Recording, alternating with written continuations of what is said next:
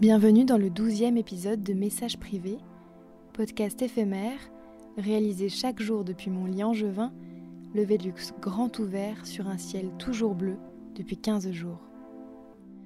L'auteur du jour s'appelle Clivia.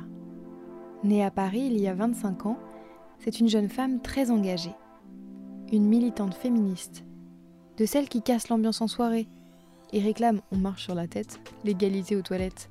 Vous savez, celles sur qui on adore taper, de celles pourtant qui seront surtout toujours là pour défendre nos droits.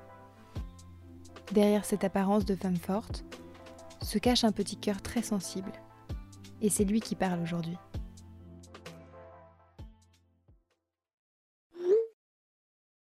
Depuis plusieurs jours, tout semble en pause.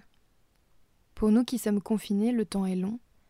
Nos vies sont entre parenthèses, en attendant que celles et ceux qui sont en première ligne gagnent la lutte contre ce virus invisible mais si meurtrier.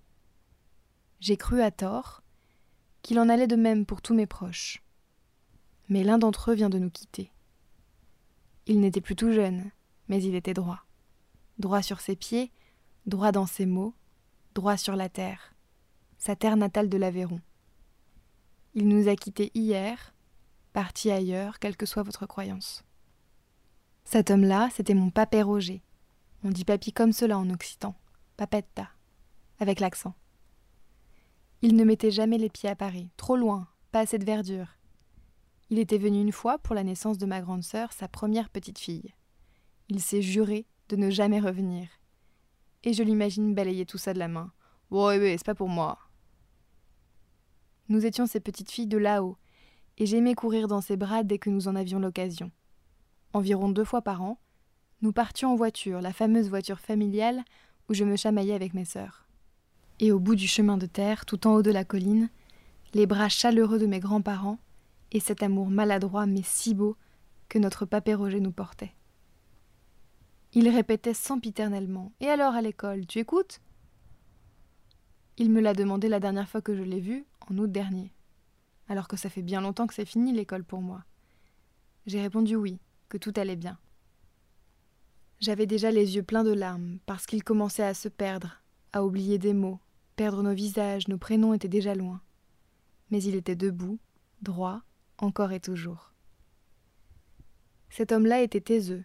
Il s'inquiétait de ne pas nous voir mariés parce qu'il pensait que c'était le mieux à faire pour nous. Mais il était si heureux quand on lui parlait de tous nos projets, même s'il n'y comprenait pas grand-chose. Eh ben, c'est bien, bravo. Et une tape sur les épaules. Il venait d'une autre époque sûrement. C'était mon grand-père adoré qui nous amenait chasser. Amusant pour la végétarienne, convaincue que cette pratique fait partie du passé, que je suis devenue.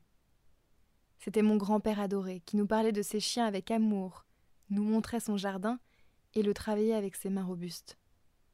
C'était mon grand-père adoré qu'il ne fallait pas réveiller pendant sa sieste et qui mangeait tous les soirs de la soupe et un fromage blanc, sans exception. Il nous a quittés le 24 mars et mon cœur n'est qu'un océan de douleur, parce que nous devons lui dire au revoir dans des conditions terribles, sans pouvoir nous serrer dans les bras. Nous ne pouvons lui dire adieu comme nous l'aurions voulu, comme il l'aurait mérité, parce que notre vie est en pause, pendant que la sienne a pris fin. Puisque nous n'avons plus que le virtuel pour nous aimer, je voulais partager avec qui voudra bien écouter ces quelques mots à quel point j'aime cet homme, à quel point mes souvenirs sont vivaces à quel point il était droit et tendre. Tu étais tout, mon papé. Où que tu sois, tu brilles dans mon âme pour toujours.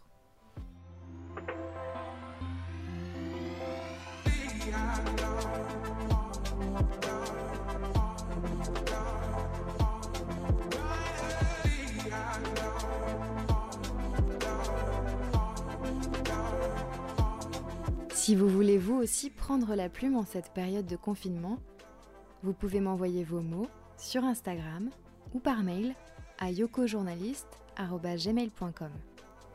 Et si vous avez aimé cet épisode, n'hésitez pas à en parler autour de vous. Portez-vous bien.